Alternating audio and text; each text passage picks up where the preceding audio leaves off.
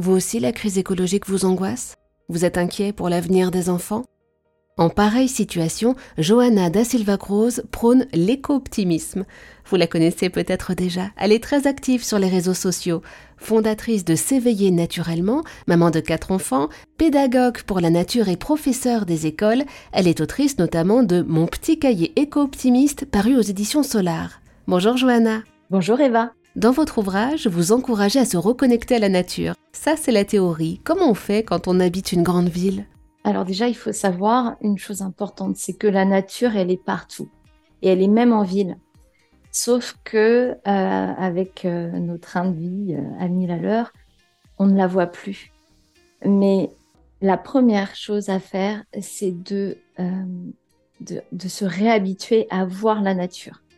C'est-à-dire qu'on va essayer chaque jour de d'observer la nature que ce soit une petite fleur euh, sauvage qui pousse euh, euh, entre le goudron et le mur sur notre chemin pour aller à l'école ou pour aller au travail, que ce soit un oiseau, même un pigeon, que ce soit un arbre, observons la nature.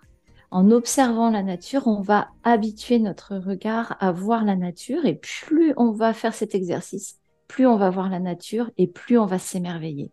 C'est assez magique c'est très apaisant. Ça nous plonge dans cette nature, même en ville. On essaie d'habituer aussi euh, ces enfants à poser ce regard sur la nature.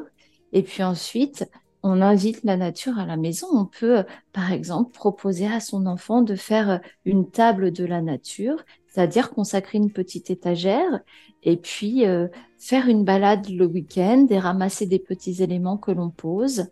Poser aussi des livres qui euh, aborde la saison, les animaux qui sont euh, visibles en cette saison. C'est très important de, connecter l'enfant et, la famille à, la saison.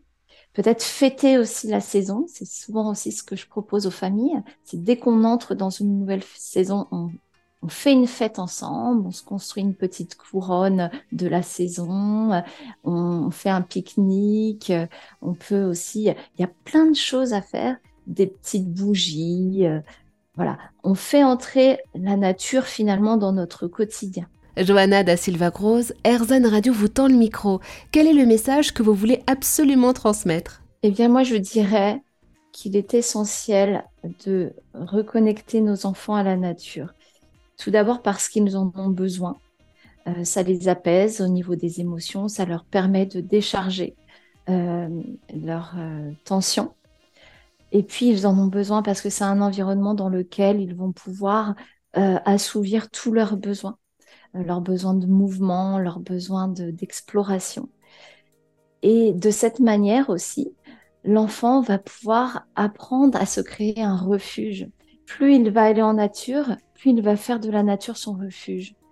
Et c'est lui offrir vraiment un beau cadeau. Euh, de, lui proposer ce refuge parce que plus tard, quand il sera adulte et qu'il aura des petites difficultés, eh ben, euh, se diriger vers la nature, ce sera euh, une habitude qu'il aura déjà prise et qui lui permettra de, de rebondir plus facilement.